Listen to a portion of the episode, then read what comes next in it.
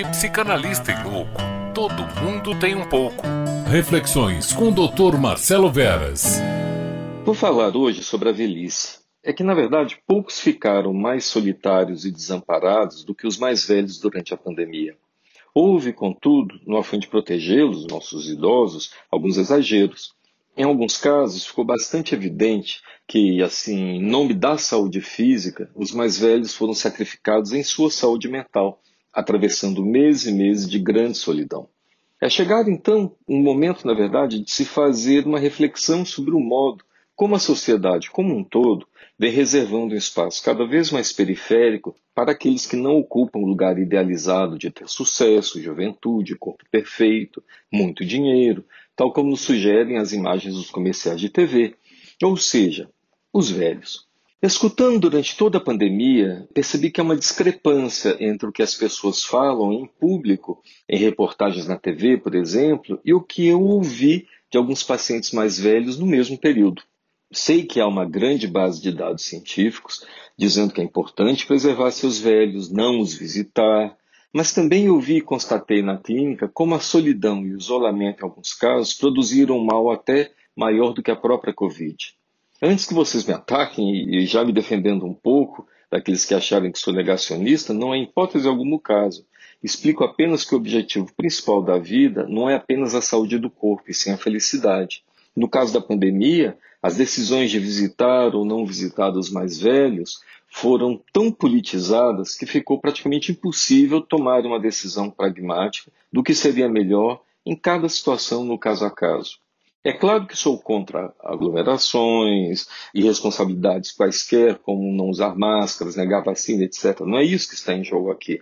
Mas os imperativos sanitários, em alguns casos, né, e o modo como eles eram veiculados na imprensa, alimentaram fobias tão grandes em algumas pessoas que fizeram com que essas se sentissem verdadeiras criminosas se fossem visitar os pais ou os avós.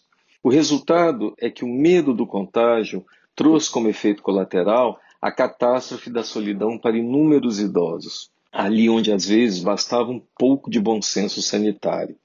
Mas, na verdade, nem é isso que eu quero falar aqui hoje. Mais importante é perceber que o mundo contemporâneo, com a inversão da pirâmide etária, ainda não encontrou uma resposta para a solidão dos idosos. A pandemia foi apenas um fato a mais. Em certos casos, cheguei a perceber que, sob o pretexto de proteger os pais e avós da Covid, alguns inclusive encontraram uma ótima justificativa para se afastar ainda mais deles. Não é isso? Digo isso porque é preciso deixar bem claro que uma das coisas mais importantes para se manter a saúde mental na velhice é a conexão e a interação com os outros. Ouvi certa feita de uma paciente, já com seus mais ou menos 90 anos, que no momento em que ela começou a perder a audição por conta da idade, as pessoas simplesmente pararam de dialogar com ela. Como ela dizia, passaram apenas a gritar frases simples para ela e nas festas de família sempre lhe davam um prato de doces, falavam alguma coisa gritando e logo iam embora conversar entre eles. Ou seja, organizamos nossa vida na praticidade que o mundo do sucesso, do consumo nos impõe atualmente. E o pior é que acreditamos realmente que a vida só é válida se tivermos sucesso financeiro e reconhecimento social. E nem sempre esse reconhecimento chega, né? E aí percebemos que perdemos muito tempo da vida em busca de algo que nos é imposto como um ideal de sucesso.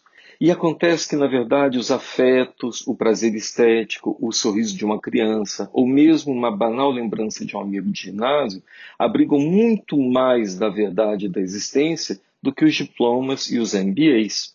Ah, Tá bom, vocês vão estar tá pensando aí que eu vou me adentrar em mais uma fábula moralista sobre o amor simples das pequenas coisas, da vida, etc. Acertaram, é isso mesmo que eu estou fazendo. É isso mesmo peronomútil. O mais importante é que os afetos, as memórias, o sentimento da vida vivida são valores absolutamente desprezíveis na sociedade de consumo atual. Em um mundo em que os valores práticos de empregabilidade preponderam, nada há mais a aprender com as reminiscências de um velho que passou já por tudo isso. Gosto muito da ideia de que creches e asilos pudessem ser unificados em um ambiente único. Assim, os extremos da vida se encontrariam e denunciariam que o sorriso de felicidade dos comerciais é apenas algo muito social, mas que a verdade do sorriso não se confunde com eles. Nessa tal creche-asilo, as crianças não guardariam dos velhos a memória de um fim, mas de uma lembrança dos seus próprios começos. Guardariam a imagem de que o prazer da vida da infância era estar com os avós. Isso era muito comum antes, mas perdeu nas últimas décadas. Essas crianças entrariam no mundo dos embates profissionais com uma útil verdade nas mãos, que os erros e atropelos da velhice podem ser vistos pela humanidade com muito humor e não como desespero contábil.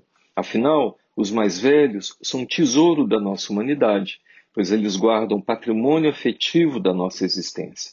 O que valerá mais no final da vida? O olhar de aprovação de um chefe ou sorriso de um avô? A cada um de vocês de tomar sua própria decisão.